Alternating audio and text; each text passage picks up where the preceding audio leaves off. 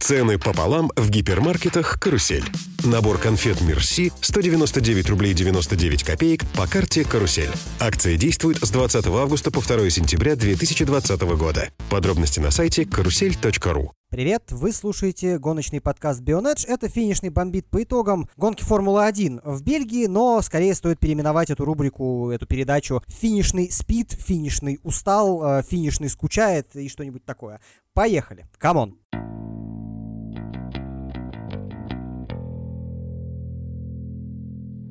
Ну, собственно, я, по-моему, сказал э, уже в подводке все, что вообще можно было сказать об этой гонке. Мне больше Ну, нечего, я ее комментировал, я не могу, серьезно, я устал. А. Не, на самом деле там действительно очень хотелось спать до аварии Джови. Но у меня много чего бомбит от этой гонки. Вообще много что вызвало у меня праведный гнев э, в этот уикенд, э, связанного с F1. Начну я с того, что э, Льюис, который умудрился быть на церемонии F1 в футболке БЛМ, и от этого у меня очень сильно бомбануло, потому что я, конечно, понимаю, что перед церемонией вот этой всей, посвященной Антуану Юберу, было, была церемония вставания на одно колено, но вообще-то мог бы и снять, потому что продвигать свои э, какие-то личные принципы, идеи и еще что-то через э, поминание смерти другого человека, но это как-то немножечко лицемерно. Помимо того, что Льюис в принципе в последних гонках и в последних высказываниях в Тим Радио выглядит как лжец, так он еще и делает вот так. Я хотел еще за субботу бомбануть, что их не было во время... э, или за воскресенье, вернее, что их не было. Или за субботу, субботу, неважно. субботу. Да, что их не было на церемонии F2, но мне Стив подсказал, что они не могли там находиться, потому что они, он, Ботас и Макс находились у телевизионщиков. Ладно, это кое-как их прощает. Ну ладно, не кое-как, это все действительно причина, и это объясняет, почему, собственно, они втроем-то и не пришли. Ну уж Ботасу с какой стати пропускать, э, или Максу, они не были замечены в совсем уж странном поведении, правда ведь? Не, ну нахождение в футболке это прям было омерзительно. Это действительно ужасно. И он вроде как э, и в квалификации, и потом в гонке, вставая на свою машину, показывал жест. И да, мы, конечно, соболезнуем и семье, и всем там фанатам, и всем, кто переживает это э, по поводу смерти актера, который играл Черную Пантеру. Я, к сожалению, не помню, как его зовут. Вот. И Льюис явно показывал жест, э, который, э, соответственно, в самом фильме Черная Пантера был привязан к этому супергерою, и при этом он на поминке, условно, Антуана Юбера приходит в гребаной футболке БЛМ. Это омерзительно. Ну, Правда, это общем, не связано с самой гонкой. Да, чего ожидалось-то? Понятно же, что жизни некоторых важнее. На, чьи- на на тех, на которых похайпиться можно больше, те и важнее. Все же элементарно совершенно. Но я бы еще справедливости ради добавил, если говорить про субботнюю церемонию, э, что это минус организаторам, потому что нужно было как-то все это согласовать, но потому что БЛМ БЛМом, да, там трансляции трансляциями, на БЛМ всех вытягивают, чтобы все как-то выразили свое отношение, да, в акции, поддержку. А там все-таки почтить память э, погибшего спортсмена, ну, должны быть все к этому причастны. И это не минус э, тем, кто отсутствовал, но минус организаторам, мне кажется, большой. То есть нужно было как-то вот- все это распределить грамотно. Я понял, я понял твою мысль, но мне кажется, что это было чуть затруднительно, потому что нужно было вообще тогда чуть-чуть отойти от стандартной программы конкретного дня, удлинить ее. Вот. Э, Я допускаю, что это не пришло в голову, и конкретно вот этот э, момент с тремя гонщиками, которые будут отсутствовать, забыли. Но, ну да, это организа... Это, конечно, организаторский косяк, безусловно. Тут э, обвинить э, даже Льюиса не получится, а уж тем более там Макса или Ботаса, которые Ну, просто стали заложниками ситуации. Но они же не могли во- оттуда убежать. Нет, они не могли случае- убежать, но как бы, ну, нужно такое продумать. А то это все выглядит как-то, ну, некрасиво, спонтанно. Как-то, ну, Да, все-таки это не, э, извините, там, не обидеть серии, но это не РСКГ, все-таки. Это Формула-1, это чемпионат мира, и все должно быть чин чином, так скажем. Я, конечно, понимаю, что это косяк организаторов, но после того, как ты отсутствовал на общей церемонии в, э, в субботу, приходить на общую церемонию в воскресенье своей гребаной БЛМовской футболке, ну, написал бы на ней лучше, что жизнь Антуана Юбера matters. Ну, это порождает логический э, парадокс. Я не хочу, на самом деле, дальше это обсуждать, потому что получится слишком черно. Но Не обсуждая самого Льюиса, на самом деле мои претензии к нему не заканчиваются по поводу футболки БЛМ. Они только начинаются с этого. А заканчиваются они тем, что как меня достал Льюис. Я не знаю, это его инициатива или команда Тота Вольфа. Каждый раз в каждой гонке рассказывает, что все у них плохо и все у них ужасно, и они через боль, страдания и огромные труды добиваются этих побед. Ну, Потому сказать... что он и в этот раз ныл, только теперь по поводу коробки передач и по поводу шин он тоже успел, я так понимаю, поныть. Он же после гонки сказал, что, типа, могло произойти то же самое, и я остался бы на трех колесах. Ну, не совсем. А, он в итоге все-таки оговорился, что ситуация выглядит визуально, по крайней мере, лучше, чем она ощущалась. И это расхождение было заметно не только вот в том, что мы видели, и там то, что Льюис жаловался, Например, в официальной графике, которая показывала, что там 20% осталось на шинах у лидеров. А фактически, в общем, мы не видели визуально серьезных повреждений и доехали, кроме Макса, все, в общем, без проблем. Макса едва Рикардо там не сожрал под финиш. И вообще, э, по его признанию, он лучший круг в жизни проехал, вот этот последний, который принес дополнительное очко ему и команде Рено. Но вот именно с точки зрения деградации здесь, не знаю, насколько было некорректно. И Макс жаловался, и, в общем, проблемы были, но проблемы совершенно непонятные. И я не могу их как-то классифицировать, чтобы предъявлять претензию именно здесь. Но в целом они, конечно, задолбали. Блефовать, э, вот, пытаться создавать интригу там, где ее нет, и на самом деле не получается ее создать. Да, но, понимаешь, э, регламентировать такую вещь, к сожалению, не получится, потому что мы утонем в бюрократии. Но ты знаешь, э, самая бесполезная вещь это даже не тем радио Льюиса, в котором он ноет и рассказывает о том, как у него все плохо и все ломается, и он вообще вот супергерой доводит машину до финиша. Э, самое бесполезное ты только что упомянул. Самое бесполезное это графика, предоставленная нам Пирелли. И, и их утренние рассказы о том, какие будут расклады на гонку, и их графика по деградации шин во время этой гонки. Это действительно самая бесполезная вещь на свете. Вообще интересно, как оценивается вот этот параметр, прежде чем выводится на экран. Ну, то есть, что именно они могут замерить, чтобы понять, сколько, простите, процентов осталось в шинах.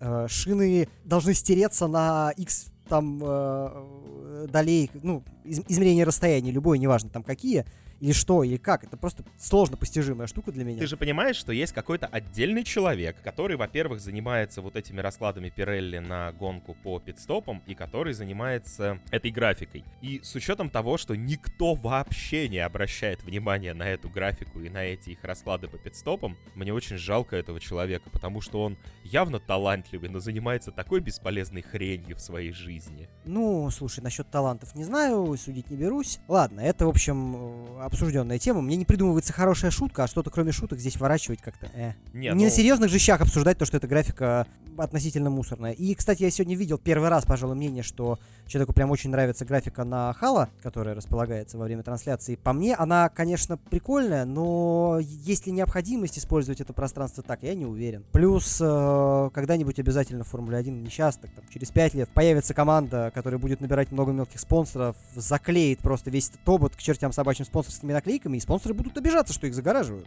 Я вообще, ты знаешь, ну я не против этой графики. Что нам приходится обсуждать после после Гран-при Бельгии. Но мы сейчас вернемся к самой гонке. Скажи спасибо, против... что не судей, извините. Я не против этой графики. Я на самом деле сегодня поймал себя на мысли, что как бы было бы круто, если бы это была не виртуальная графика у нас трансляция, а у них реально такая штука голографическая отображалась на этом ободе. Ну, дороговато. с зеркалом и всем остальным. Да, дороговато и сложно реализуемо, но было бы, конечно, эффект. Но только зеркало туда запихать не получится. Оно на матче должно стоять, потому что воздух, воздухозаборник-то выше хала находится. Ничего видно не будет. Нет, зеркало в смысле, ну, камера заднего вида и экран экранчик, а, и который трансли... будет отображать, да. Ты понимаешь, что Формула-1 тогда превратится в тачку на прокачку, потому что ты буквально устанавливаешь телевизор в телевизор, чтобы все могли смотреть телевизор, когда смотрят телевизор. Да, но возвращаясь к самой гонке, господи, какое унылое умудрились сделать зрелище из Гран-при Бельгии, к которому у меня были очень высокие ожидания, потому что это достаточно обгонная трасса, ну и вообще великая трасса, одна из лучших, на мой взгляд, в календаре Формулы-1 если не лучшая. Ну, мы помним на ней феноменальные обгоны, суперкрасивую борьбу и все-все-все. И вот умудрились сделать такую унылую гонку в эти выходные. Да, слушай, все это было со стороны Пьера Гасли. Вот. То, что он при этом далеко, это не его вина. Такая уж машина у Альфа Таури. Ну, я расстроен был, конечно, когда узнал, что отмена режима вечеринки отложена на одну гонку, потому что было понятно, что из-за специфики Бельгии смотреть ее будет, скорее всего, без дождя. Ну, без дождя точно, а так и с дождем даже довольно скучно. Правда, не проверим, чтобы было при дожде э, в Монце. Посмотрим, насколько я правильно и оправданно расстраивался. Может быть, и с этими изменениями ничего вообще не произойдет. Все будет так же Я- уныло. Но вот этот фактор еще до гонки э, внушал э, изрядную долю пессимизма мне. Я хочу обсудить свою, ну как не обсудить, а продолжить свою очень старую шутку и раскрутить ее еще больше. Мне все чаще кажется, что болиды Формулы-1 при сжигании топлива выделяют что-то такое, что тучи в принципе разгоняет. И поэтому дождей нам больше не увидеть никогда. М, То есть на самом деле, например, на территории Бахрейна просто большую часть года проводятся какие-то подпольные гонки на формулах, о которых мы не знаем, и поэтому там не бывает дождей. Да, когда разгоняют э, во время парадов над э, нашей столицей, э, тучи тоже привозят болиды Формулы-1. Ну, слушай, и гоняют они не иначе, как по... Как Д6 называется, это второе метро, так называемое, секретное. Да-да-да-да-да, вот, просто я там. не, п- не представляю, где еще в Москве их можно спрятать. И на самом деле там давно уже не рельсы, а асфальт уложен просто. Ну как где? Всегда можно спрятать болид за одной из витрин э, московских магазинов. И, а, Правда, э, до этого их придется разбить, потому что не пролезает, выясняли уже. Когда-то Минарди привозили в Москву в клуб какой-то, пришлось витрину бить, не проходило. А разбирать нельзя. Да-да-да, это отсылка именно к, то- к тем событиям. Нам вот подсказывают в чате, что можно обсудить Гасли, и Гасли мы обязательно обсудим. Сначала я хочу обсудить другое. До чего можно было и до какого состояния довести Феррари, чтобы, во-первых, им приходилось бороться со своей дочерней командой, а во-вторых, даже Тота Вольф уже начал высказываться, что это несправедливо по отношению к итальянцам, Тифози и всем остальным. Во-первых, мне начинает иногда казаться, что Тота Вольф на самом деле втихую подтапливает за Феррари, поэтому его очень расстраивают их результаты. А во-вторых, это прямо... Я, я понимал в начале сезона, что у Феррари все не очень хорошо. Но это прямо какой-то уже запредельный позор для них. Ну, слушай, во-первых, все-таки такие результаты нашлись не настолько далеко, насколько я ожидал. Да, я в трансляции сказал, что во время, господи, во время, на Гран-при Великобритании в 2010 году результат был похожий у Алонса и Массы, но тогда важно э, отметить, что они столкнулись между собой. Но я отмотал еще на шаг назад, на сезон назад. И в Абу-Даби в 2009 результат был и без столкновений между собой, вообще, бе- особенно без инцидентов, примерно такой же. То есть копать так глубоко не надо. У Феррари бывали подобные проблемы. Вопрос, насколько быстро они смогут из них выбраться. Э, регламент, а точнее практически отсутствие изменений в нем на будущий год, не идет этому на пользу. А по поводу фразы то-то, ну, во-первых, нам в чате тут пишут, что он троллит. Ну, может быть, этого нельзя исключать. А во-вторых, а, раз его так расстраивает судьба Феррари, ну пусть ее возглавит, он умеет создавать коллективы. Почему нет? И все-таки я думаю, что, конечно, я даже ругаю его иногда за то, как он при всем преимуществе нынешнем Мерса продолжает защищать команду, но это его работа. А по-человечески, ну, он может высказываться. И, наверное, ему именно по-человечески, не как руководителю, а как просто тому, кто смотрит гонки также вместе со всеми, может не очень нравится то, что у Мерса совсем нет уж соперника. Ну просто Тота И Вольф... плюс, извини, э, забыл закончить мысль. Для Мерседеса, конечно, более приемлемый соперник это Феррари, а не Red Bull. Просто потому, что это авто- автопроизводитель. Тота Вольф чисто по-человечески фанат Феррари. Просто он настоящий профессионал, и возглавляя Мерседес, может целиком и полностью выступать за него. Ладно. Э, От Тота Вольфа перейдем все-таки к истории, которую тоже нас тут спрашивают уже. Как вам э, история с Вальтери и кнопкой обгона, которую запретили использовать? Ну, по сути, Вот, у запретили. меня на эту тему тоже есть замечательная шутка. А, В Вальтере, когда связывался с Росбергом, либо Росберг решил, что нет, нифига, я буду единственный, кто выиграл у Хэмилтона, и дал Вальтере абсолютно неправильные советы, поэтому у Вальтере ничего не получается в этом сезоне. Либо настолько быстро Тота Вольф успел запретить Вальтере общаться с Ника, что Ботас не успел что-либо узнать. Нет, понятно, что про обгонную кнопку это отдельное событие, его мы сейчас обсудим, но как-то Вальтере не стать вторым Ника Росбергом, вот что я думаю. Да, я думаю, что Вальтери каждое утро, когда просыпается, ну, особенно в дни, когда на трассу ему приходится выезжать, он просто видит перед собой Джейсона Стэттема, э, Стэттема с табличкой «Я вам запрещаю», а дальше написано что-нибудь новое. Нет, И на самом деле он это количество скорее, запретов накапливается, накапливается и накапливается. он, скорее всего, общается с Ника Росбергом, просто Ника Росберг такой, Вальтери, короче, смотри, чтобы обогнать Льюиса, надо проигрываешь ему сначала в квалификации, потом едешь все время сзади, и потом тебе разрешат нажать обгонную кнопку, и ты выиграешь гонку. Но не разрешают. Но не раз. разрешают. И непонятно, кто больше тро- троллит Вальтери. команды со- или ника. Больше самых веселых Вальтер и мест- троллит Джеймс. Больше всех, если уж так-то. Одно из самых веселых мест во время этой гонки это твиттер Михаила Алешина, вот, куда я и Стив заглядывали. Ну, я после того, как он мне наводку на это дал, а, но Алешин, собственно, написал, что в Вальтере еще до истории с обгонной кнопкой, просто перед красной водой, когда была возможность атаковать, в самом начале просто поднял ногу с педали газа. Я Алешину доверяю, у него глаз, конечно, более пристреленный, чем у нас, и он понимает, что и как происходит, и красную воду ему доводилось проходить. Я думаю, что он не просто так это отметил. Ну и дальше была та фраза, которую Стив привел в трансляции, я не буду ее повторять. В общем, Алешин развеселил, но констатировал довольно печальный факт при этом. Ну, в общем, если Вальтери это у него такая тактика, то, возможно, ему подсказали не самую правильную тактику, как бороться с Льюисом. Да, в общем, я, конечно, к этому отношусь. Ну, я высказал уже отношение свое в трансляции, повторю, для слушателей подкаста, которые, может быть, э, смотрели гонку с другими комментаторами или просто не смотрели. Ну, а как к этому можно относиться? Когда это происходит за кучу гонок до конца сезона, когда самому Льюису абсолютно ничего, в общем-то, не угрожает. Вот Льюису можно бороться из-за спины Вальтери, Вальтери нельзя. Да, конечно, у них, наверное, в Бельгии до сих пор щелкает что-то, когда они вспоминают столкновение, которое там было между Льюисом и Нико Росбергом. Но пора бы уже отпустить прошлое. В конце концов, э, подобных инцидентов... Нет этого уровня накала между нынешней парой гонщиков Мерседес. И поэтому столкновение это менее вероятно в принципе. Ботас, э, в принципе, такой чувак, что, по-моему, скорее отвернет, если будет что-то опасное. Но вообще принципиально не давать ему бороться. А ради чего? Слушай, ну, давай попробую быть э, адвокатом дьявола и скажу, что, возможно, были какие-нибудь технические предпосылки к тому, чтобы не нажимать эту кнопку. Потому что в открытую ему не сказали, что не нажимай эту кнопку, потому что тебе нельзя обгонять Льюиса. Ну, вот, понимаешь, э, я как-то настолько сомневаюсь в этом. Понятно, что мы не можем это проверить, ты выдвигаешь теорию, которая может, типа, имеет право на существование. Это происходит просто не первый раз, подобные вещи. Не обязательно в такой, такая формулировка на моей памяти впервые, ну, потому что это был ответ на вопрос, и не, не могла быть раньше. Обычно все-таки не Вальтери что-то спрашивает, а ему изначально э, приказывают, на этом все заканчивается. Но ситуации происходят и происходят. Ну, каждый раз что-то происходит с машиной у Ботаса. У Мерседеса не хватает ресурсов на две поддерживать нормальное состояние. Да хватает, мы прекрасно это знаем.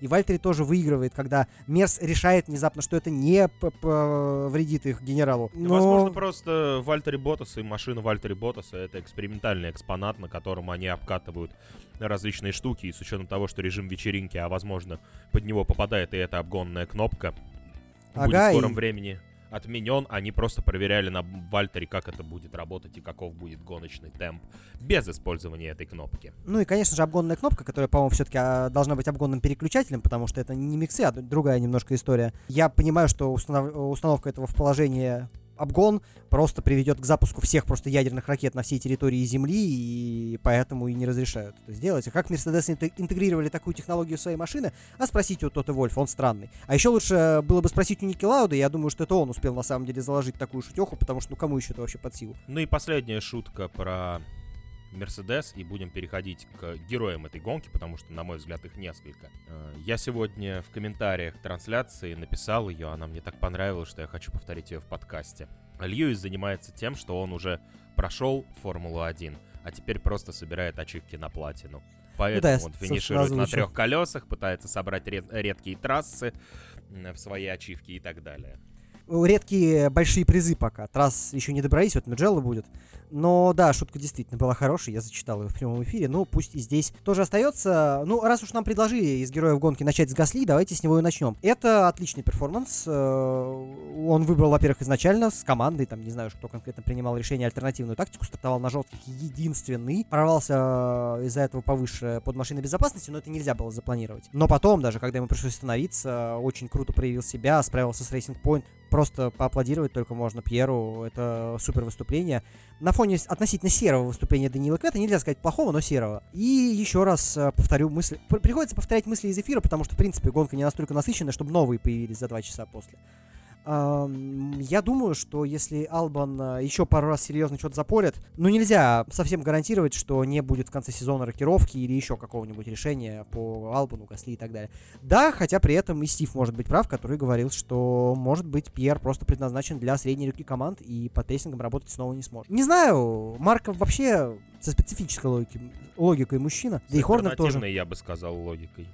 Э, Да и Хорнер тоже если уж там как-то высказывается, то решения все равно периодически получаются странными, неочевидными э, по кадровому составу в Редбуле. Одно можно сказать, конечно, что если только Мазепин не поможет Квяту вместе с Миком Шумахером, Робертом Шварцманом, Шварцманом и Коломом Майлотом, то Квят не останется Формуле 1 на следующий год. Ну, про Квята сейчас может быть чуть-чуть позже, это не главная тема. Гасли, да, я, я тоже хочу отметить то, что он... Ты начал сейчас рассуждать о причинах, и причины могут быть совершенно разные, и, кстати, мне непонятно, почему раньше ничего, и тут вдруг так.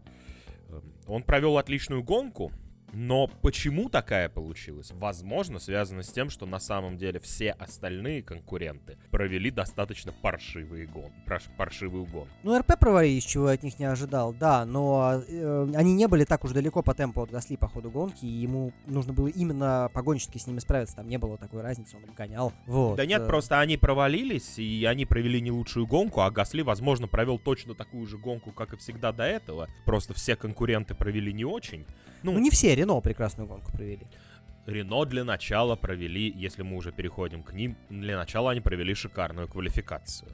Безусловно. Прежде, прежде чем проводить отличную гонку. Ну и вообще, уикенд у них сложился достаточно хороший, и я начинаю наблюдать такую забавную тенденцию, когда была первая гонка этого сезона, мы с тобой и Стив, по-моему, был как раз в выпуске, обсуждали, что типа главные конкуренты Макларен и Рено, и Рено очень паршиво выглядит, но они начинают вкатываться, а Макларен как будто начинает терять свои позиции по протяжению сезона. Ну, есть такое ощущение, во-первых, но здесь важно понимать, что Спай и однажды для одной команды в 2009 году стали вообще единственными этапами, где они хорошо выступили. Это я про Форс Индию, которая просто была вот заточена под э, достаточно скоростные автодромы. Но здесь важно, что если это правда так, и Рено каким-то образом э, хорошо работает именно на этом типе трасс сейчас, то у них будет не только Монса в этом году, но еще одна трасса, где все должно быть очень хорошо. Это, разумеется, альтернативный Бахрейн. Рено словили эффект приходящего Алонса и пытаются построить крутую команду и машину под него. Ну, посмотрим, не знаю опять же, они планировали подиум э, в 2020 году. Что-то пока не очень с этим получается. Вот, и я думаю, что и Алонсо к победам не поедет в следующем, потому что просто не будет э, серьезного изменения в машинах. И, в общем, столько, сколько сейчас проигрывают Рено Мерседесом, отыграть, э, наверное, тяжело и не получится. Но... Мерседес, ну, у Мерседесов никто не отыграет, а попробовать отыграть у Редбула вполне себе можно. Да, но такое. У них будет э, на две машины с их двигателями меньше в следующем году. Вот, наверное, это все-таки не совсем идет. Плюс, во-первых, финансово, потому что движки тупо никто не покупает. Но, во-вторых, э, они сами себе полигон теперь. У них нет, ну, как бы Макларен нельзя, понятно, назвать их дочерней команды, но они могли больше данных собирать, теперь будут собирать меньше. В плюс это тоже не идет. Мне интересно, я без эмоций отношусь к Рено, но я за конкуренцию. Вот, сейчас нужно сказать, что и гонщики, в принципе, успешно, особенно, конечно, Дэн Рикардо, который второй э, в списке героев для меня этой гонки, после Гасли, безусловно, который ярче ее просто провел. А Дэн Рикардо, ну, справился со всем, чем нужно было справиться. Отличный результат, чуть-чуть до Макса не хватило, а так большой молодец. Ну и Акон сильно не отстал. Но главный герой гонки все-таки другой. А, а Есть теперь... Есть один человек в пилотоне, который очень боится нашего осуждения и того, что я опять его забуду в обсуждении итогов сезона. Поэтому Джови постарался быстренько отличиться и теперь снова не будет делать ничего. Ну, мы как раз прошлый сезон с тобой обсуждали по итогам, когда я не мог вспомнить ни одного события, связанного с Джовинацией, а потом меня начали хейтить и говорить, э, что да нет, Джови, там он вот это, вот это, и вообще он гонщик неплохой и так далее. А теперь ну, давайте посмотрим на сезон 2020. Кроме этого события вы хоть что-нибудь помните про Джовинаци? Ну, он набрал э, пару зачетных баллов, чем сильно помог в своей команде. Да, это было во многом из-за хаоса, да, вот в чате то же самое пишут, но это не отменяет того факта, что он воспользовался ситуацией, и за счет этого, скорее всего, они обгонят Вильямс. Причем напоминаю, что если бы этого не произошло, то были бы проблемы. Тяжело, ну, тяжело им будет все даваться. Вильямс, правда, прибьет как раз эта история, которая призвана немножко затормозить Мерс, и сейчас уже речь о том, что они там где-то заберутся в очки даже чисто теоретически пойти не сможет. Но вот при, принес он пользу, принес. И, ну, по крайней мере, на фоне немотивированного Кими он выглядит даже посильнее временно. Просто спа это уж э, совсем история про Кимстера. И если уж здесь он плохо бы проехал, то, наверное, имело бы смысл сразу сейчас э, вешать шлем на гвоздь и отправлять Шумахера, которого меньше шансов на титул, чем у Шварцмана, в Формулу-1. Ну, ну потому что а зачем что... тогда оставаться? Ты понимаешь, что ты сейчас просто начинаешь уже факты притягивать, потому что, ну, грубо говоря, когда я в декабре задам тебе вопрос, чем, ну, когда мы будем обсуждать каждого гонщика, как мы это делали по итогам сезона 2019 года, когда будем обсуждать Джовинаци, и я тебя спрошу, чем тебе запомнился Джовинаци, запомнился, ну, по ощущениям, э, это единственное связанное с ним серьезное событие. Ну, теперь их два. Э, то, что он набрал очки в Австрии, и то, что он разбил э, машину в СПА, создав довольно опасную ситуацию. Просто я так понимаю, что многие, кто давно за ним следит, и со мной Грушко спорил по этому поводу, ты, по-моему, тоже входил в дискуссии. Да нет, больше Стив. Стив. Стив со мной спорил по этому поводу. Ну, как-то сезон 2020 вообще не это, не добавляет очков э, доверия и очков там зрелищности, таланта и еще чего-то Джови в моих глазах. Потому что он все еще такая же серая, незаметная, никому не интересная итальянская мышка. Ну вот как нам подсказывают в чате, да, еще мы будем помнить про его прическу волосы, ладно. Что... Э, у него еще маска достаточно эффектная, именная. Вот, это тоже, безусловно, останется в памяти, может, даже до конца сезона, потому что действительно просто, отличается. Просто по моим ощущениям, ну, две аварии в 2017 году нам подсказывают в чате, но мы сейчас про сезон 2020. По моим ощущениям, более серого гонщика сейчас в пилотоне и более незаметного, ну, как бы можно сказать, что Кими менее заметен, но у Кими слишком крутой бэкграунд, на котором он может выезжать а так менее заметного и менее интересного. То есть есть те, которых хочется прямо откровенно ругать за то, какой там плохой сезон они проводят. Есть там э, Латифи, Латифи, не знаю, как правильно ударение, которому, ну, который откровенный рент, и ему, опять же, ничего плохого, ничего хорошего говорить не хочется, хочется там только насмехаться и шутить над ним. А есть Джови, про которого ни хорошего не скажешь, ни плохого не скажешь, он там катается где-то, что-то делает. Ну, вот единственное повеселил в Бельгии. В тот момент, когда я уже почти уснул от начала гонки, он решил разложиться. Ну, на самом на деле, достаточно... мед достаточно много существует вариантов, при которых Джовинаци не останется места в следующем году. Вот, обсуждать сейчас не будем, у нас все-таки не про это, и мы уж полчаса на самом деле говорим вокруг да около гонки, потому что в гонке ничего не происходило. Я выделил тех, кого мне хотелось отметить по итогам. Э, это Гасли и, в общем, вся команда Рено, но Рикардо, конечно, чуть больше, потому что еще и быстрейший круг в итоге. Ну, мы уже обсудили, да, Феррари прямо хочется ругать, эм, хейтить, материться. Я не стал дальше разворачивать тему про Феррари, потому что я, конечно, никогда не был фанатом Феррари, но как и Тота Вольфу, мне очень грустно за то, что происходит с ними. Я в этот момент чувствую душевное единение с Тота. Ну, у меня нет какой-то особенной грусти по этому поводу, но что с ними будет происходить дальше, я себе не представляю. И нет, ну моя грусть, моя грусть в первую очередь связана с тем, что если в прошлом году Феррари давали, ну, хоть какую-то надежду на интересный сезон, хотя сезон все равно закончился, в общем, в итоге той же самой полнейшей доминации Мерседеса. Ну, по итог сезона это. Типа, Мерседес был сильнее всех, но Феррари давали нам надежды, всплески эмоций, радости, счастья. И даже не потому, что это Феррари, хотя есть огромное количество фанатов Феррари, а потому что кто-то Мерседесу мешает. В этом году у нас остался один Макс, который хоть чуть-чуть Мерседесу пытается помешать. А Феррари, которые должны были вот этого вот э, э, злобно наступающего на пятки антигероя занять позицию, или наоборот героя, кто как рассматривает, они абсолютно никакущие. Просто вот, ну, до позора никакущие. И кому вернее, кто и что и как, и как должен Бинотто, я не понимаю. Ну, то есть, какие у него есть рычаги давления, что он до сих пор у руля, я не знаю. У него есть папка о том, что те, кто принимают решения, там были причастны к каким-то убийствам, изнасилованиям и так далее. Потому что это единственное, что может его держать на посту, это, по-моему, какой-то очень серьезный компромат на всех руководителей Фиата. Ты у меня мысль украл, да, я тоже самое хотел сказать. Больше всего непонятно, э, при том, как обычно принимаются решения касательно руководителей для Феррари, то, что он до сих пор остается, ничего не обязан. Может, до конца сезона, конечно, ждут. Следующий, перед следующим что-то будут с каких это пор, С каких это пор Феррари со всей своей эмоциональностью, итальянской прессой, которая сожрет любого, кто хоть на пол шажка оступится, вдруг решили ждать конца сезона? Ну, для меня это тоже загадка. Я, собственно, задаюсь этим самым вопросом. Ну, то есть... Но Э, проблема в том, что Феррари в этом году настолько в своем существовании бесполезна, что я не тружусь искать на этот вопрос ответ. Так уж ну, глубоко. Ты знаешь, единственное, чего могут ждать, это чтобы узнать, насколько э, глубоко то дно, которое Феррари в этом году сможет пробить. Э, в этой гонке они пробили очередной этаж этого дна.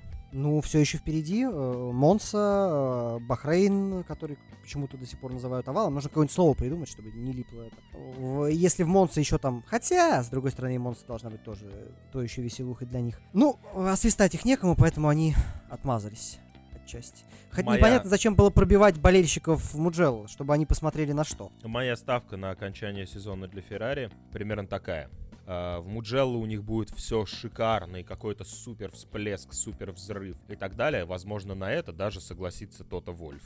Такой, ладно, давайте дадим Феррари второе место. И с Редбулом договорятся, э, всех купят. Мы сегодня уже с Киром шутили в чате на тему того, кто все купит. Вот, а в остальных гонках, ну, в какой-то гонке они должны просто вот побороться с Вильямсом. Вот это будет отличное достижение. Но они в квалификации перед Бельгией уже боролись. Успешно, нет, я правда, говорю, теперь в какой-то гонке. Одна победа Феррари в Сочи и все, нет. Это, не знаю.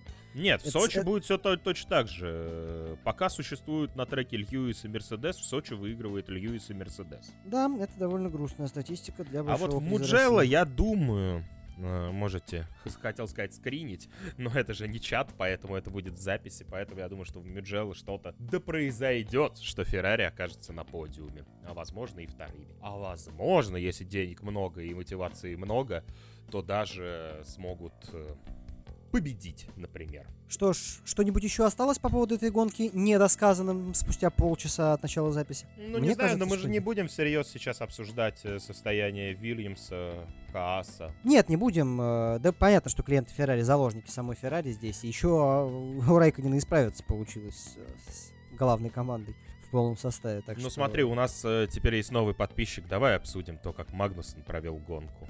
Да, обычно он провел гонку. Ничего выдающегося. Но у Хаса не было, там чего ждать, собственно. Будет ну, тогда... возможность. Да, Тогда я не знаю, можно, можно заканчивать. Может попробовать придумать еще какие-нибудь э, замечательные шутки на тему произошедшей гонки Формулы-1. Но пока они мне в голову не приходят, я не знаю. Если у вас есть что сказать, может быть, оскорбить кого-нибудь, унизить, сказать, что кто-нибудь плохой и омерзительный. А можно при этом упоминать, э, не знаю, тех, кто освещает, например, автоспорт? Или только про участников гонки все-таки? Нет, нет, если тебе хочется сказать какую-нибудь унизительную речь о ком-то, то ты можешь это сделать о ком угодно. Да не, создатели... не могу, потому что я все сам комментировал э, в компании Стива, и поэтому не знаю, как работали другие. Я даже это сделать не могу, понимаешь? То есть тебя даже не смогли повеселить э, коммен... другие альтернативные комментаторы? Ну да. Ну, шутки про дождь уже была замечательная шутка про дождь на тему того, что болиды Формулы-1 выделяют э, специфический газ, рассеивающий любые тучи. Даже, мне кажется, если они будут начинать во время урагана, после старта облака разойдутся и дождя не будет. Ну а на этом мы переходим к другой рубрике, которая не имеет напрямую отношения к гонке Формулы-1, но э, человек волен сам выбирать, о чем в ней говорить 15 минут с подписчиком.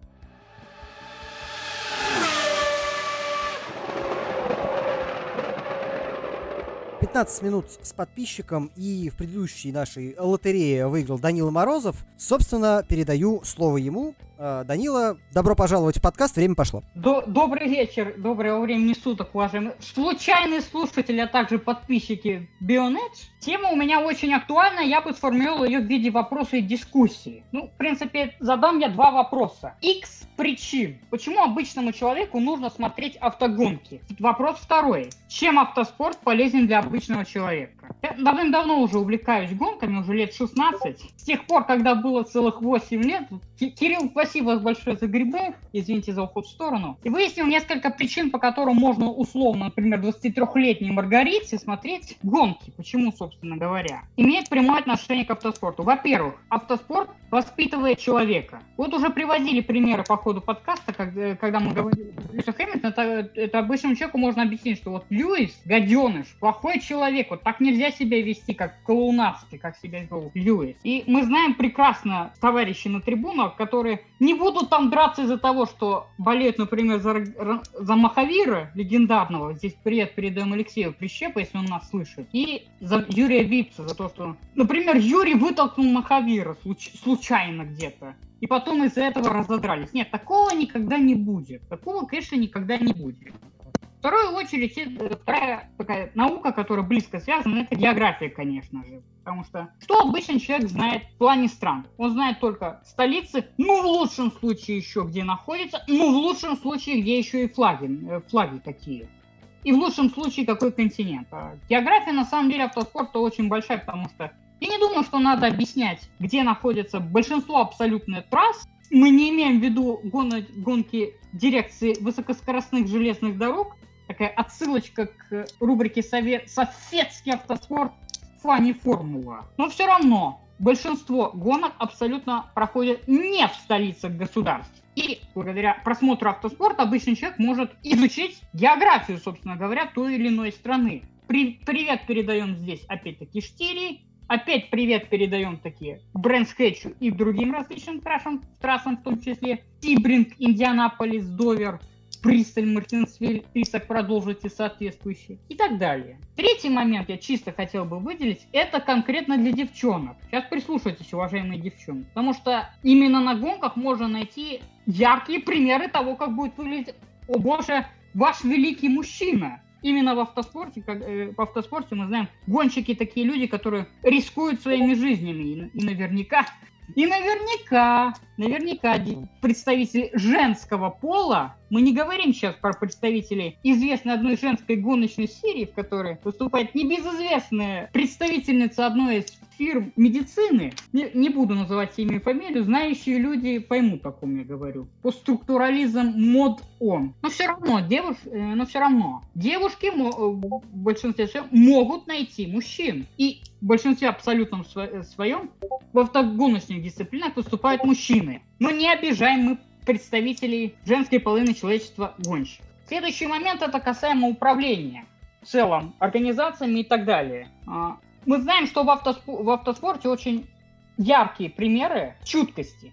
Чуткости в вопросах резины и чуткости в вопросе погоды. И это очень помогает, например, просто, может помочь очень простому человеку в плане тактики, стратегии того, как можно правильно абсолютно реш, э, решить ту или иную задачу, э, задачу, связанную с развитием компании, или то, о боже, когда надо сменить резину на улице минус 5 выезжать не на резине нормально или все-таки поехать на зимнюю рискнуть. Как раз гонки в этом, уважаемые товарищи, и помогут. Что могу сказать?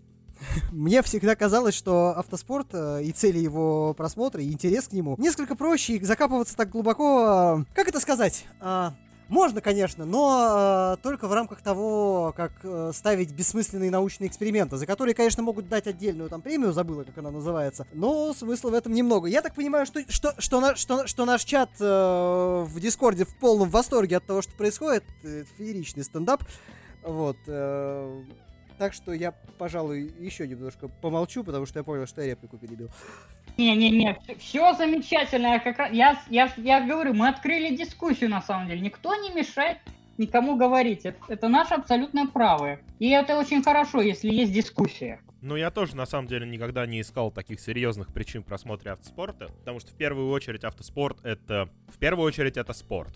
Это огромное количество эмоций, э, страсти и всего остального. Вот те рекламные слоганы, которые очень любят использовать. Как при просмотре любого вида спорта, в том числе и автоспорта, ты испытываешь вот это вот счастье, разочарование, грусть. Ты испытываешь настолько яркие, понятные и четкие эмоции, которые в жизни ты не всегда встречаешь, потому что жизнь обычно более такая пастельная и понятная. Когда там побеждает твой любимый гонщик, ты просто, ты прыгаешь в восторге, как будто это твоя победа. Как и в других видах спорта. Плюс автоспорт, ну, мне вспоминается эта фраза, что... Я не помню, кем она была произнесена, вот там Димон мне, если что, напомнит, что потенциально любой э, автовладелец э, — это фанат автоспорта.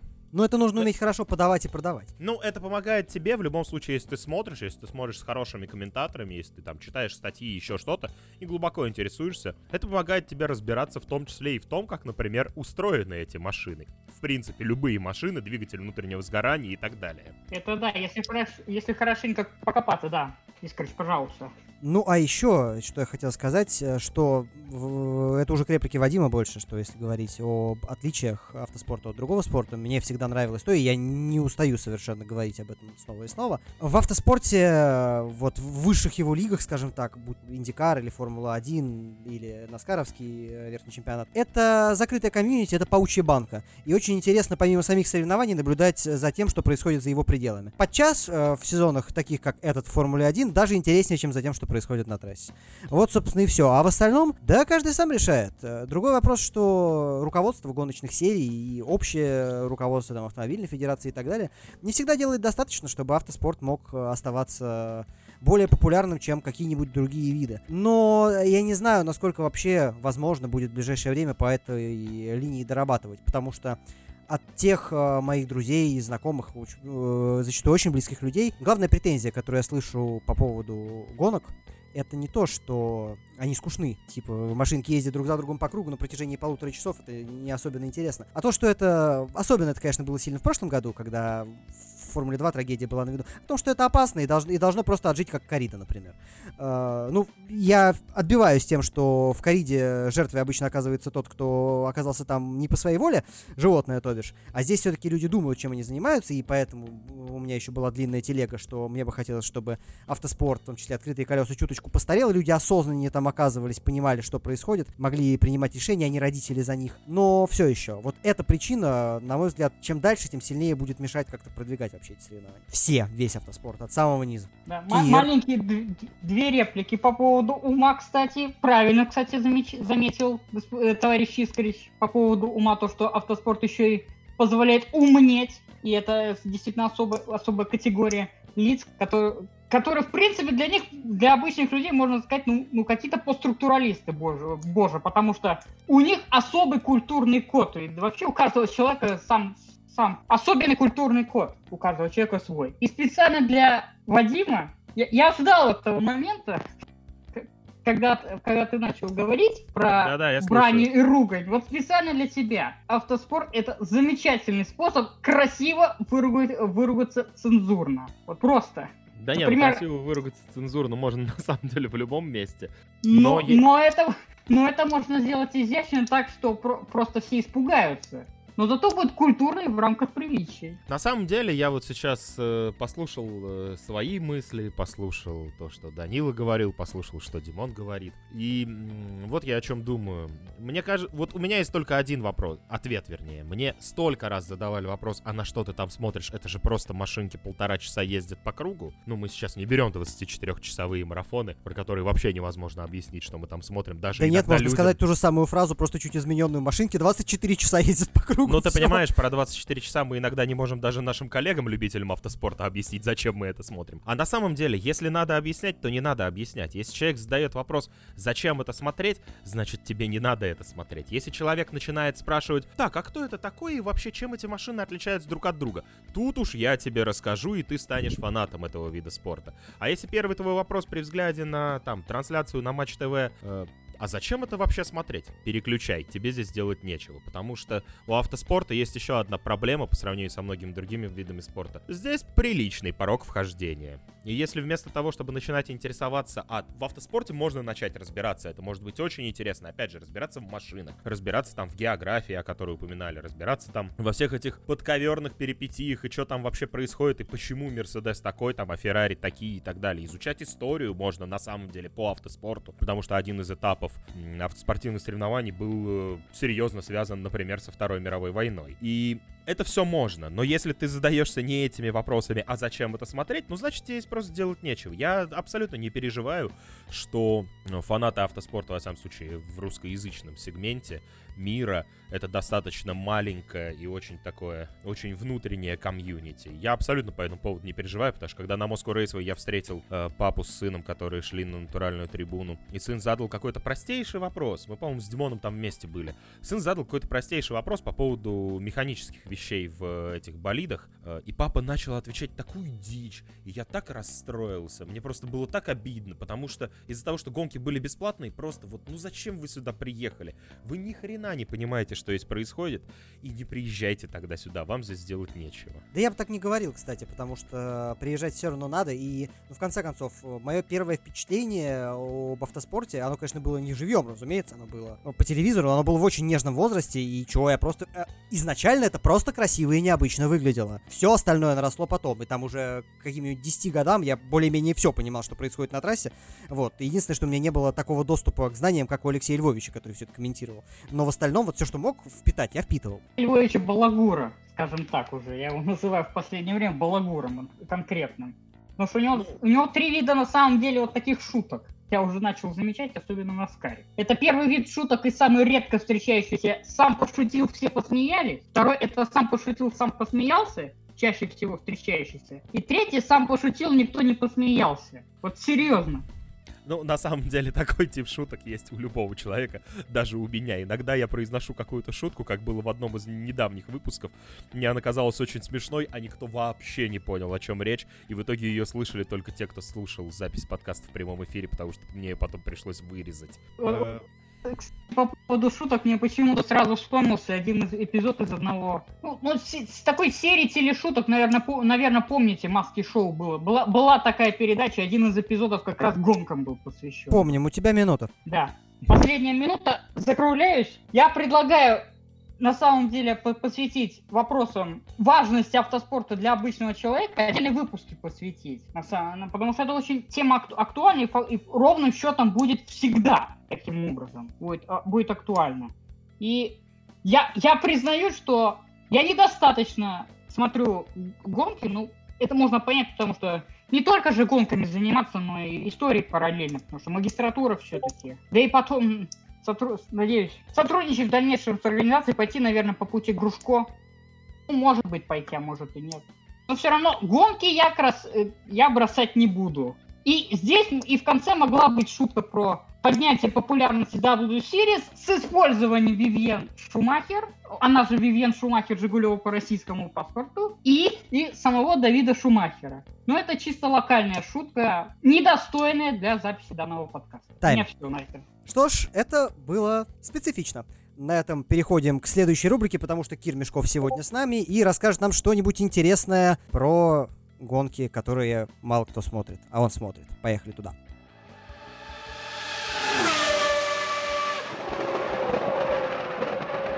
Собственно, последняя часть э, подкаста, финалочка. Кир, передаю сразу слово тебе. Вещай, хотя ты предупреждал, что будет недолго, я не сомневаюсь, будет интересно. Ну да, таких глобальных больших событий в этот раз э, не было, э, но сразу к делу. Э, европейская серия Лиман вернулась опять э, в Ликостеле, если я правильно ставлю ударение, я когда-нибудь запомню, наверное. Дело в том, что должен был пройти этап в Барселоне, но из-за ухудшившейся ситуации с ковидом там решили не проводить гонку, чтобы не срывать потом подготовку к Лиману, поэтому вернулись на поле Рикар, где было в июле открытие сезона. Квалификация получилась очень бодренькая. Всем известный Жан Рик Верн представлял нашу команду G-Drive Racing. Э, уступил он всего одну сотую секунды в борьбе за пол.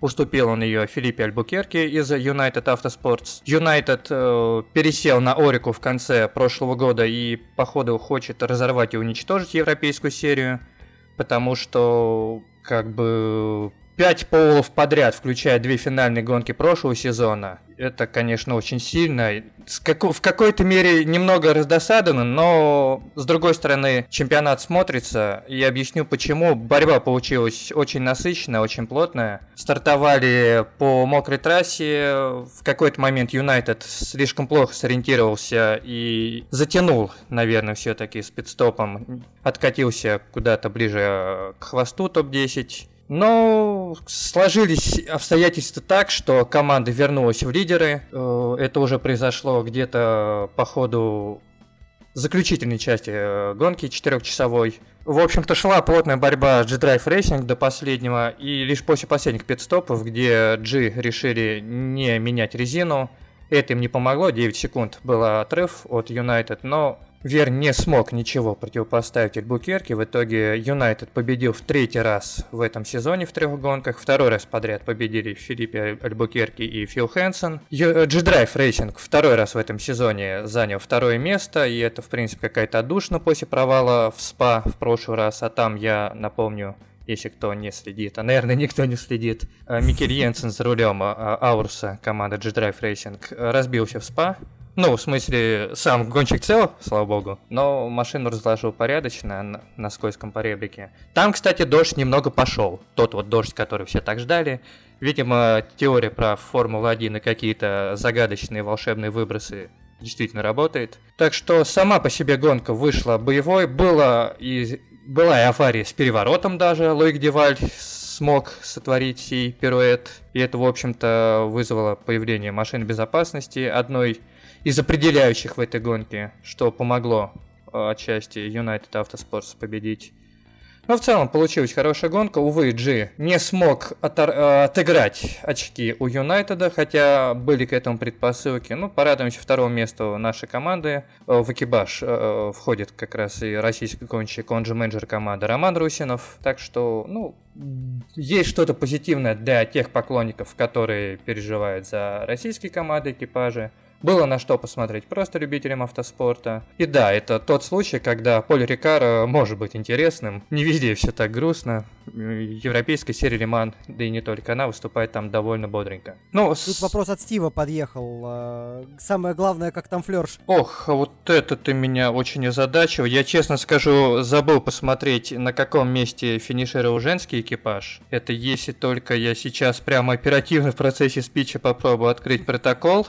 То, что честно, я следил за ними по ходу дистанции, но вчера я, мягко говоря, после очень плотного дня э, вырубился и очень много у меня стерлось из памяти, перенасытился в деревне с свежим воздухом, поэтому я городской житель с непривычки, я очень быстро засыпаю. Я даже сейчас тебе скажу, как завершили, завершил эту гонку женский экипаж Richard Mille Racing, прямо чуть-чуть ну, я понимаю, что это вынужденная пауза, я с удовольствием его заполню просто информационным фоном. И, кстати, пока... А можно я, вопрос... подожди, скажу одну забавную шутку, которая мне только что пришла в голову? Только что Кир нам сказал, что от э, деревенского воздуха очень быстро засыпаешь. Теперь вы понимаете, почему гонка в Бельгии была именно такой? Да, передался через монитор. Хорошая шутка. Я хотел ответить по поводу вопроса Камилы в чате, что слушать Кирилла интересно, а смотреть гонки желания не появилось. Точки вхождения могут быть разные, но лично мне чуть больше интересоваться и понимать, э, помогает э, всякий симрейсинг или даже не в симрейсинговом режиме просто взять геймпад в руки и что-то проехать. Потому что на самом деле у кучи серий есть э, более-менее официальные издания какие-то игровые.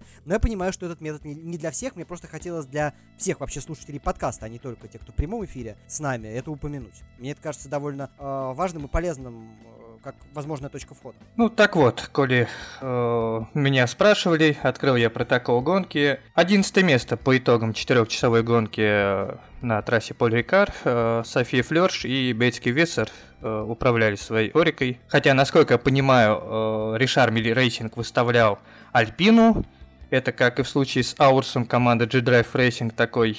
Ой, даже не знаю, как это назвать. Буквально брендирование, наверное, потому что это та же самая Орека, но просто с прилепленным шильдиком. Ну и раз уж я все равно открыл протокол, просто отмечу такой момент про российских гонщиков. А, Матеус Исаакиан вчера творил э, чудеса за рулем Лижье. А те, кто не смотрит европейскую серию до конца, думаю, не знает. Орика там ведущий прототип Лижье. Откровенно с трудом с ними борется, но шестое место очень хороший результат, обойти 8 соперников, 8 экипажей, это круто. Ну и стал в итоге девятым экипаж э, еще одного российского гонщика, Константин Терещенко, команда Дюкен. Так что было бодро, было весело.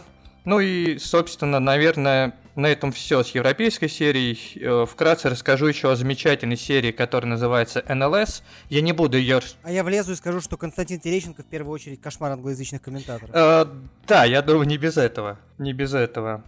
Про кошмар в плане произношения как раз хотел сказать, что не буду расшифровывать название серии НЛС, потому что это немецкий язык, и это может быть немного нехорошая шутка, но хочется э, к солнцу потянуться, скажем так, слыша немецкую речь или пытаясь ее даже читать. Но по-английски это звучит как Nürburgring Endurance Series э, те, кто не знает, или те, кто задается вопросом, жив ли еще Ляфи, да, он жив, он имеет свою гоночную серию, где проходит 4 и 6 часовые гонки, и там есть свой марафон 24 часа. В общем-то, весь смысл, я бы сказал, как бы это грубо не звучало, серии НЛС именно в подготовке к этому марафону, как правило, до него проходит э, порядка 3-4 этапов, ну, в этом году вот все сдвинулось, гонка обычно проходит в мае, сейчас она пройдет в сентябре, через неделю после Лимана. Год у нас такой очень забавный хотя забавный такое слово, конечно, про этот год. Странный год, мягко говоря.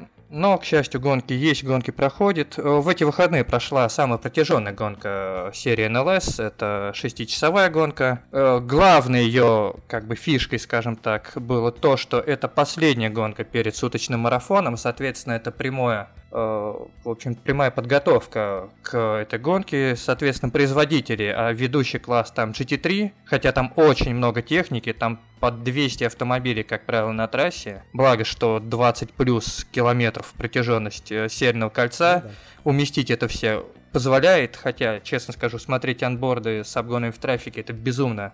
Сколько бы я их ни смотрел, все равно выглядит просто не подобрать слов. Я всегда удивляюсь, как им вообще это удается. Но так или иначе, команда GT3, э, производители, выставляются в 24 часах Нюрнбергринга заводскими экипажами, заводскими гонщиками. Это была прямая подготовка. И в этой гонке после череды побед, которые разделили между собой Mercedes и BMW, в этот раз победили Audi, причем двумя экипажами. Победу непосредственно держали заводские гонщики Матья Друди, Керин Вандерлинда и Кристофер Мисс. Ну, наверное, никто особо их не знает, но ничего страшного, я их озвучил.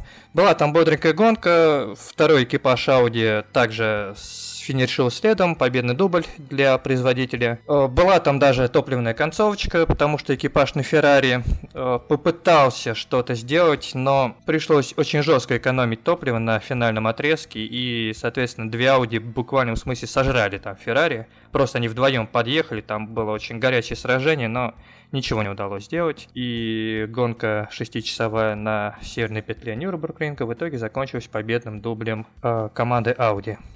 Ну и пару слов, наверное, скажу о еще двух чемпионатах. Был еще в эти выходные, буквально сегодня, сравнительно недавно завершилась двухчасовая гонка на Брэнсхэтче, который я смотрел параллельно как раз с Гран-при Бельгии, потому что Гран-при Гран Бельгии это было, откровенно говоря, очень скучно. Я вас слушал, ну и для тебя это вообще факультатив, я не знаю, что ты там терпел на протяжении полутора часов. Ну, во-первых, чтобы можно было что-то сказать в подкасте, во-вторых, вас со Стивом мне в любом случае послушать интересно, поэтому трансляцию звуком я не глушил, смотрел без звука гонку в Брэнсхэтче. Э, ну и как бы, как это ты предрек еще перед стартом сезона, что вместе с Бионэш я в итоге начну смотреть опять Формулу-1, пока что как так оно и выходит. Как бы больно мне не было это признавать. И как бы больно как не бы было больно мне не было это смотреть. Но, кстати, два слова про гонку, то, что я особо не говорил ничего во время первой части. Э, спасает такие гонки то, что в СПА любой обгон это интересно.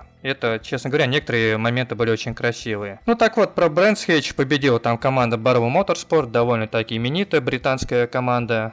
Э, выступают они на Ламборгини, как это ни странно, хоть и британцы, но на итальянском производителе на итальянской технике. Было довольно бодренько, когда я подключился к трансляции, там э, шла такая плотная борьба между пятью экипажами, поэтому, в общем-то, ну, я писал об этом во время трансляции в комментариях. В общем-то, было все живенько, весело. И буквально уже к, к тому моменту, как я подключился к э, именно нашей трансляции, к нашему подкасту, я досматривал э, гонку итальянского GT. Не скажу, что это что-то интересное, зачем я регулярно слежу, но решил посмотреть. Ну, единственное, что я могу подметить, наверное, многим знаком, я думаю, гонщик Антонио Фуоко. Он представлял AF Corse, заводская команда Ferrari в GT. В общем-то, он там одержал победу. И как бы больше ничего про эту гонку сказать не могу. Там был сокрушительный разрыв, там больше 40 секунд. Ну, в общем-то, в этот раз э, не самый богатый гоночный уикенд в спорткарах. Следующий обещает быть э, интереснее раз это в 15. Потому что там будут сразу две большие шестичасовые гонки в европейской серии и в ИМСА североамериканский чемпионат. Там будет пободрее, повеселее, будет на что посмотреть, будет о чем рассказать. Так что вот такой вот уикенд в гонках спорткаров в этот раз.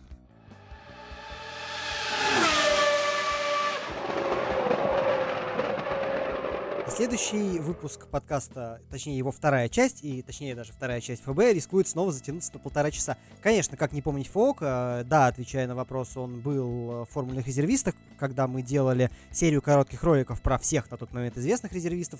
Про Фоука, по-моему, получился самый короткий, потому что сказать про него особенно нечего. Я так понимаю, судя по тому чемпионату, где он сейчас выступает, Ну, с учетом того, что я не вижу его в ведущих э, сериях GT, видимо, да. И уровень остался каким-то таким же непонятным. Там пишут, что он в Формуле 2 был в 2018. Это я даже проверять Да, да, он был, я специально посмотрел, когда посмо... увидел эту фамилию, заинтересовался, потому что было что-то знакомое. Да, он выступал в Формуле 2, он даже был тестером в Формуле Е, но что-то как-то... Как-то не весело у него все, видимо, складывается. Да, как у футболиста из Дубля, который подавал большие надежды, но потом его карьера как-то не задалась. Об этом, между прочим, написана целая поэма из двух строчек, но привести ее здесь не представляется возможным. Да, из-за ее содержания. Спасибо большое, Кир. Ну, а на этом... Я хочу сказать... Хим не дает мне завершить выпуск. Да, как всегда. Я хочу сказать, Киру, он говорит, следующие выходные будут более насыщенными. Но мы же все понимаем, какой какие дни мы ждем, потому что через три недели Кир сможет провести почти, если захочет, двухчасовой выпуск, трехчасовой, потому что там будет одна гонка, которую мы будем обсуждать много и... Ну, надеюсь, не 24 часа мы ее будем обсуждать. Нет, ну слушай, если мы собираемся 24-часовую гонку обсуждать 24 часа, то проще ее сразу комментировать. Зачем делать такие Это да. Но это был бы очень большой подкаст. это было бы сильно. Ивент. В частях это в 10. Скоро очень большой ивент, и да, ждать его ничего не мешает. Не знаю, в каком формате мы будем его работать. Мы между собой еще не договорились, чтобы об этом публично что-то заявлять. Но с интересом и с нетерпением ждем. Ну, а на этом, я полагаю, можно все-таки заканчивать выпуск. Да. Что ж, э, всем спасибо за внимание. Для вас сегодня здесь работал слегка усеченный состав финишного бомбита в лице меня, Димы Искрича. И я, просто Химика. Кирилл. Просто Кирилл, да, который завершал этот выпуск и превратил ее просто в рубрику имени себя, сваливаясь даже немножко Формула-1, хотя прикольно, что он смотрит. Всем спасибо за внимание, услышимся скоро, следующие выходные тоже гоночные, событий будет много, найдем о чем поговорить, даже если Формула-1 будет тем еще унынием. Оставайтесь на Бионадж. Спасибо, пока.